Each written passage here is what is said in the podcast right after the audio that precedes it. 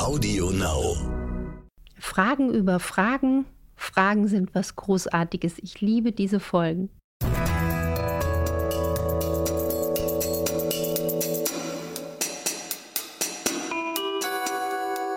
Dr. Anne Fleck, Gesundheit und Ernährung mit Brigitte Leben.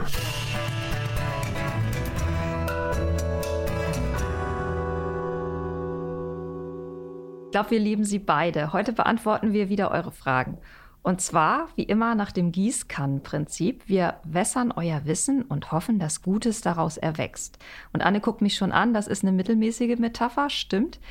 Deswegen würde ich sagen, bevor ich da weitere bringe von diesem Kaliber, fangen wir einfach schnell mit euren Fragen an.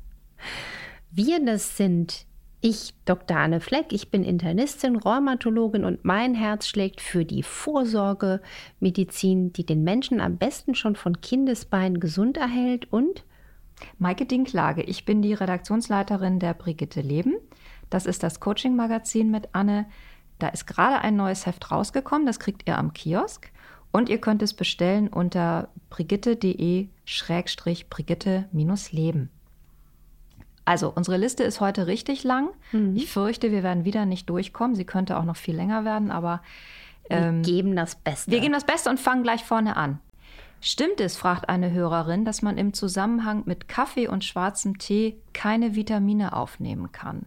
Und sie fragt sich das deshalb, weil sie morgens Tee trinkt und mittags nach dem Essen Kaffee und jetzt fürchtet, dass das bedeutet, dass sie nur nach dem Abendessen oder beim Abendessen Vitamine aufnehmen kann. Also es ist in der Tat so, dass Kaffee eine stärkere Ausscheidung von Wasser, also über die Nieren anregt. Also er wirkt entwässernd, aber jetzt nicht so, wie man früher befürchtet hat, dass er austrocknet. Und natürlich hat man dann auch eine stärkere Diurese, also eine stärkere Ausscheidung. Und natürlich schwemmt der Körper damit auch Vitamine, Mineralien aus. Natürlich finde ich aber auch wichtig, dass man jetzt nicht schon bei allem so ins Zweifeln gerät. Und wenn man Kaffee und schwarzen Tee mag, die haben ja auch maßvoll genossen, gesundheitliche Vorteile, dann soll man das auch gerne genießen. Man sollte sich aber merken, dass die in Kaffee und schwarzem Tee enthaltenen Gerbstoffe die Aufnahme von Eisen, Zink und Kalzium aus der Nahrung verhindern. Das muss man einfach wissen. Also so ein kleiner Nährstoffräuber ist das schon. Und man sollte einfach das Maß halten. Ne? Man weiß ja auch zum Beispiel bei Kaffee, über drei Tassen wirkt er unter Umständen antreibend für die Entwicklung einer Insulinresistenz, also eines Diabetes mellitus. Einfach schauen, wie es einem geht. Und was ich ja sowieso befürworte, ist, dass man außerhalb der Mahlzeiten trinkt und nicht zum Essen. Jetzt mal egal, was es zum Trinken ist, weil wir dadurch die Verdauungssäfte nicht verwässern und die enthaltenen Nährstoffe im Essen besser aufgenommen werden können. Und das würde dann auch für Kaffee und Tee gelten. Also genau. wenn ich zwischen den Mahlzeiten Kaffee und Tee trinke, geht es mir nicht so sehr an die Kalziumaufnahme zum Beispiel. Richtig. Ich frage das jetzt nochmal für unsere Osteoporose Interessierten zu unserer Folge. Dazu sind nämlich sehr, sehr viele Fragen gekommen. Ähm, Glaube ich. Und das sind ja auch Krankheiten, die man verhindern kann. Gerade gestern in der Praxis hatte ich eine Frau, 71 Jahre, schwere Osteoporose. Und kein Mensch kam bei der lieben Patientin bisher auf die Idee, dass sie vielleicht eine Zöliakie hat. Also die hat eine angeborene Unverträglichkeit von Gluten. Die litt schon als Kind unter schweren Bauchkrämpfen. Das wurde so abgetan. Sie konnte also schwieriger als andere die Nährstoffe resorbieren und das Resultat sehen wir jetzt. Und das, das tut mir so in der Seele weh, weil ich denke mir, hey, was kann man als junger Mensch tun, um gesund zu bleiben? Deswegen rede ich mir gern hier mit dir den Mund fusselig. Machen wir gleich weiter. Mhm. Eine Hörerin schreibt, leider neige ich zu Untergewicht bedingt durch eine chronisch entzündliche Darmerkrankung. Gerne würde ich noch ein paar Kilos zunehmen. Sie möchte aber gleichzeitig Intervallfasten aus Gesundheitsgründen und natürlich auch äh, für, den, für ihren Darm. Wie ist denn Zunehmen mit Intervallfasten vereinbar? Das ist eine ganz, ganz wichtige Frage. Zum einen muss man ganz klar sagen, jeder Mensch ist einzigartig. Jeder Mensch hat eine eigene Gesundheitsformel. Und deswegen ist es ja wirklich dramatisch, wenn jeder denkt, alle Empfehlungen gelten gleichermaßen für alle. Das Intervallfasten, also das heißt zeitbegrenztes Essen mit einer großen Nahrungspause über Nacht, zum Beispiel von 12, 14 oder 16 Stunden, ist an sich eine gute Sache, weil auch der Darm in dem Fall zur Ruhe kommt, gut heilen kann. Aber Menschen zum Beispiel, das habe ich hier in unserem Podcast auch schon gesagt und in den Büchern geschrieben, mit Migräne, Reflux und Gallensteinleiden, tun sich mit Intervallfasten überhaupt keinen Gefallen. Und in diesem Fall mit Untergewicht muss man natürlich auch sagen, und das klingt jetzt so ein bisschen kokett, aber es ist so, zunehmen ist manchmal viel, viel schwieriger, meine Erfahrung der Praxis, als abnehmen. Sollte unsere Zuhörer wirklich darauf achten, unter Umständen doch auch ein paar Zwischenmahlzeiten einzubauen und sie profitiert in dem Fall von dieser eher dickmachenden Kombination aus Kohlenhydraten und Fett. Also zum Beispiel ein Porridge, in Ihrem Fall auch gerne glutenfrei mit bisschen Kokosmilch oder bisschen Kokosfett. Also diese, diese Kombination Kohlenhydrat und Fett führt ja zu einer Gewichtszunahme. Ich würde dann häufigere Mahlzeiten in ihren Alltag streuen und sie kann ja dann trotzdem eine längere Pause über Nacht einhalten, um den Darm dann über Nacht auch etwas zu regenerieren. Eine Hörerin hat ihrem Hausarzt erzählt, dass sie Magnesium nimmt, also als Nahrungsergänzung, und der hat sie vor einer Dauereinnahme gewarnt, weil dann der Körper verlernen würde, das Magnesium aus Nahrungsmitteln aufzunehmen. Ist da was dran? Also die Aussage ist nicht ganz so sauber, aber was auf jeden Fall richtig ist, wenn man etwas dauerhaft einnimmt, und Magnesiummangel haben wir ja alle. Insofern profitieren die meisten Menschen auch Magnesium zu substituieren. Aber ganz klar, wenn man etwas dauerhaft einnimmt, muss man unbedingt auf Qualität achten und auf Reinsubstanzen. Das heißt, wenn jemand jetzt dauerhaft ähm, Präparate einnimmt mit zig Zusatzstoffen, tut er sich keinen Gefallen. Aber die, die ähm, Resorption wird dadurch nicht beeinflusst. Ich habe auch noch einen Tipp. Ich vergesse manchmal auch mein Magnesium einzunehmen. Ich stelle es mir schon quasi neben die Zahnbürste und habe jetzt zum Beispiel in den letzten zwei Wochen unheimlich viel geackert, hatte auch eine Buchabgabe und habe wirklich, war unterwegs, hatte mein Magnesium nicht dabei. Ich habe das dann wirklich nach einer Woche gemerkt, weil ich gedacht habe, hm, der Kopf dröhnte so ein bisschen, also oder das Augenlid zuckte. Man merkt einfach, was Magnesiummangel alles anrichten kann. Der Schlaf war auch nicht so gut. Und noch eine charmante Methode, dass man nicht nur jetzt äh, Pillen schlucken sollte, sondern auch natürlich über die, die Lebensmittel sich mit Magnesium gut versorgt. Zum Beispiel Nüsse haben auch viel Magnesium, Cashewkerne haben Magnesium und man kann über Magnesiumsalze, die bekommt man einfach und sehr günstig im Internet, das Magnesium auch über die Haut aufnehmen. Entweder in die Badewanne geben mit einem, mit einem basischen Badesalz oder zu so einem kleinen Brei in der Hand reiben. Das kann man auch unter der Dusche machen oder abends mal ein Fußbad beim Tatort gucken, wenn man den noch mag. Ähm, das sind so kleine charmante Möglichkeiten, die Magnesiumaufnahme zu verstärken. Und das ist so wichtig.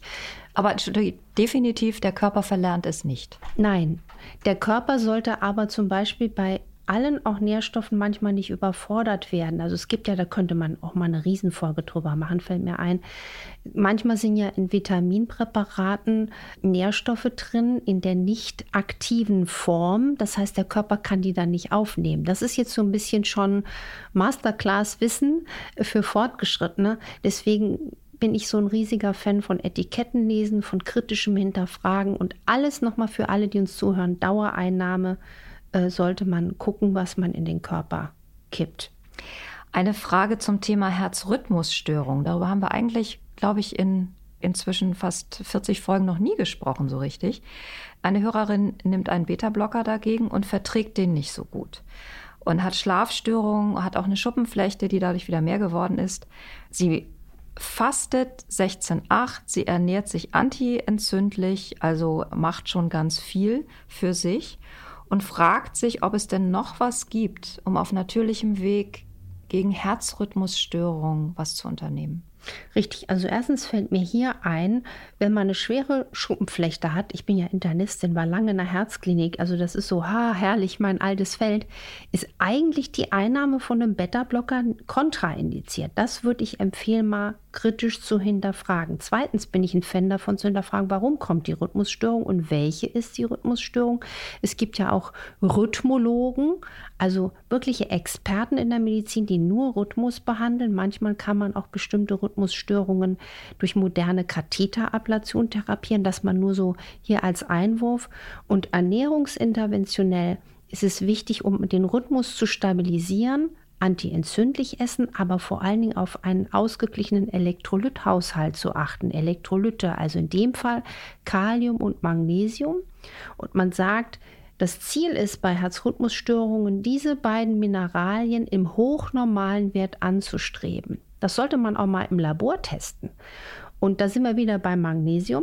Und wie kann man auch jetzt das Kalium zum Beispiel hochnormal führen? Also da eignet sich mal eine Banane, eine Trockenaprikose, Nüsse, Kerne. Und ich würde dieser Zuhörern wirklich ausdrücklich empfehlen, da auch unter Umständen durch äh, Nahrungsergänzung nachzuhelfen. Das empfehlen übrigens auch sehr äh, gut innovativ arbeitende Kardiologen und Rhythmologen ihren Patienten.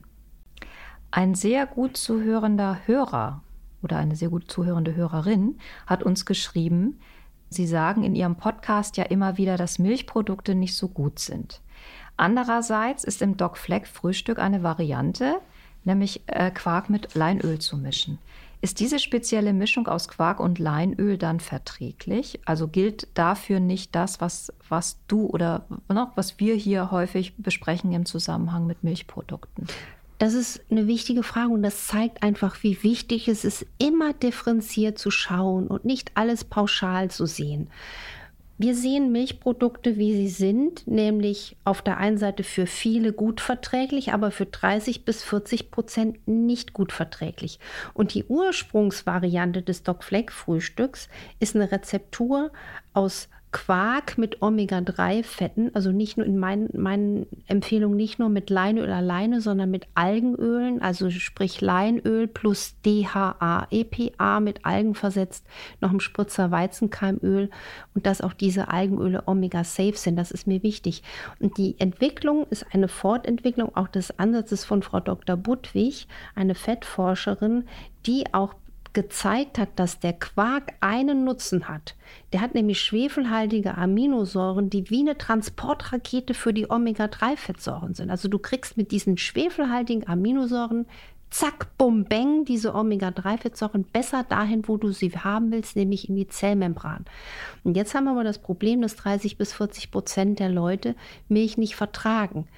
Also das kriegt man auch einfach raus, wenn man schon als Kind gern unter Nasennebenhöhleninfekten gelitten hat oder man hat eine verstopfte Nase, ein schleimiges Gefühl, wenn man Milchkaffee trinkt oder einen Quark gegessen hat. Dann empfehle ich, oder einfach auch mal so, um es zu testen, zwei Wochen ohne Milch, also Kuh, Schaf, Ziege zu leben und zu schauen, wie es einem geht.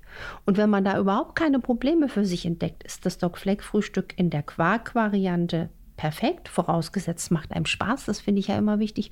Oder man steigt halt auf milchfreie Varianten und mit Kokosjoghurt, mit Gemischen aus Lein-Chiasamen. Haben wir denn den Booster-Effekt da auch? Also den direkten Transport in die Membran?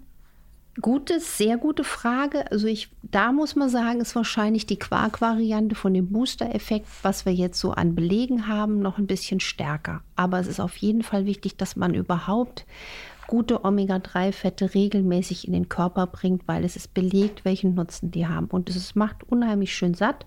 Und es ist eine Rezeptur, die ich ja wirklich allen meinen Patienten empfehle und mit viel Erfolg. Bei einer Hörerin wurde vor kurzem Endometriose diagnostiziert, also Entzündung im Unterleib. Sie interessiert, ob eine glutenfreie oder vegane Ernährung bei dieser Diagnose hilfreich sein kann, gerade weil sie außerdem auch noch am Reizdarmsyndrom leidet. Also da muss man ganz klar sagen, ich will jetzt hier nur einen Hinweis geben. Es gibt zu Endometriose sehr, sehr wenige Publikationen, wo ich gerade zufällig die letzten Wochen nochmal drauf gestoßen bin, die hinterfragen, was ist denn eigentlich die Endometriose? Die auch die Frage aufwerfen, ob das eine nicht erkannte Infektion ist. Dass man nur mal so als Einwurf, und da würde ich mir viel mehr Forschung ähm, erhoffen. Und das ist in der Tat ein Leiden, was nicht einfach ist. Und ich würde natürlich auch hier eine antientzündlich darmgesunde Ernährung empfehlen. Das heißt viel Gemüse, viel Grünzeug Ob das gleich glutenfrei sein muss, dafür gibt es jetzt wissenschaftlich keine Belege. Vegan ist in dem Fall auch unter Umständen, wenn es nicht gut gemacht wird, auch nicht zielführend. Also wichtig ist natürlich viel Grünzeug, gute Fette, also das, was wir hier immer wieder auch oh, den predigen. Menschen, die predigen, aber liebevoll ist ja alles ein liebevolles Angebot. Und ich würde natürlich in diesem Fall wirklich auf diese antientzündliche Kraft von Algenölen dringend setzen. Eine Hörerin sagt äh, oder schreibt uns, Sie haben mal gesagt, dass ein Zeckenbiss eine Mastzellaktivierung auslösen kann. Ich habe vor einigen Jahren einen Zeckenbiss gehabt und wurde mit Antibiotika vier Wochen behandelt. Seit letztem Jahr habe ich ständig eine entzündete Lippe. Außerdem vermute ich eine Histaminunverträglichkeit.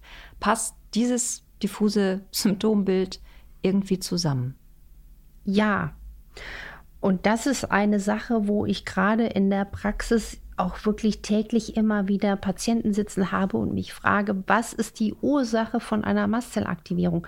Also wenn man vermutet, ein Problem mit Histamin zu haben. Und für alle die, die das noch nicht kennen, also dass man sagt, ich vertrage schlecht Zitrusfrüchte, Erdbeeren, länger gekochtes, äh, aber nach Erbsensuppe kriege ich Durchfall, ich habe auf einmal Migräne, Reizdarmbeschwerden, Schwindel, sogar Angstattacken werden über äh, Histaminunverträglichkeit erklärt, die ja ein Teil der Mastzellaktivierung ist. Also das ist quasi eins.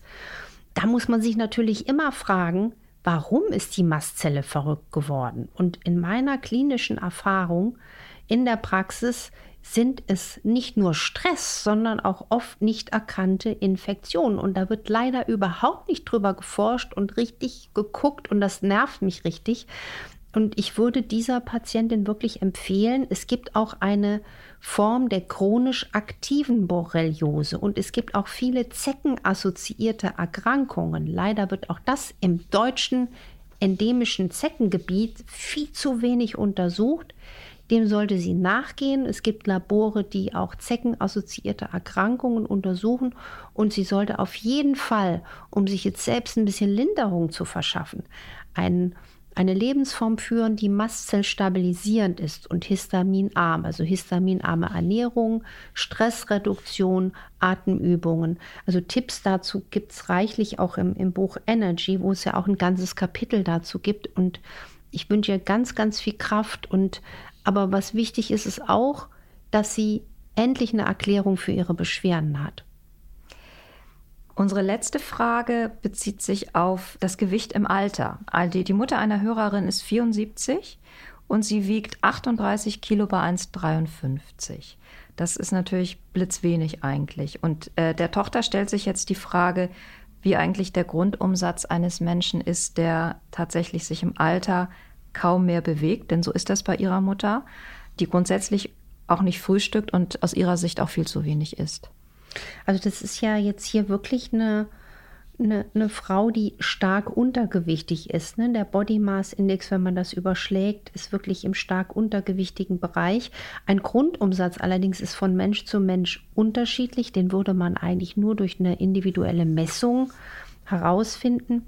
Und natürlich würde ich jetzt hier liebevoll mal die Frage stellen, warum ist dieser Mensch so wenig? Ist sie vielleicht depressiv? Ist sie antriebslos? Hat sie Appetitmangel? Nicht, dass sie auch eine chronische Erkrankung hat, die ihr den Appetit nimmt oder dass was anderes dahinter steckt. Also eine konsumierende Erkrankung sollte der Hausarzt ausschließen.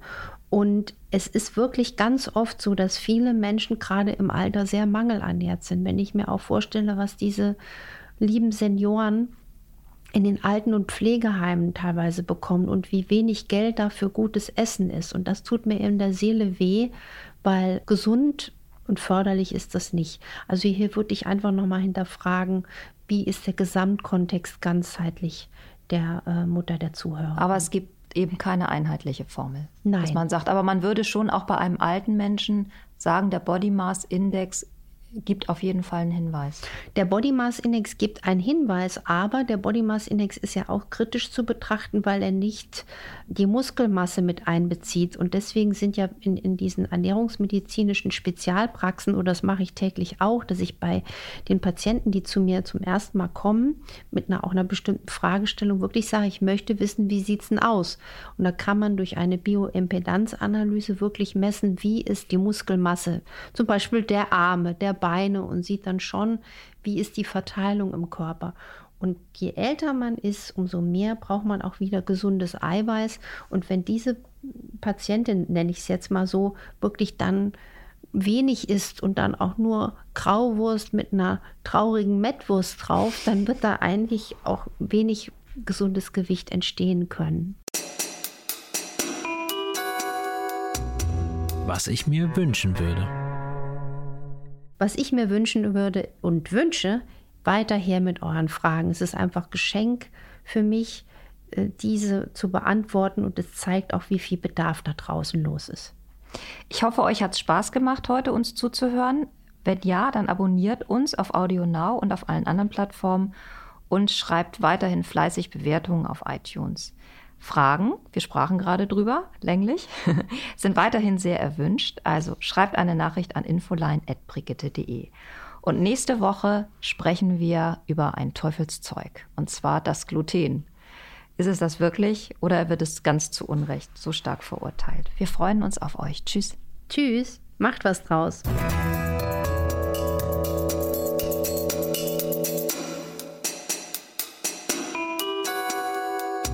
Dr. Anne Fleck, Gesundheit und Ernährung mit Brigitte Leben.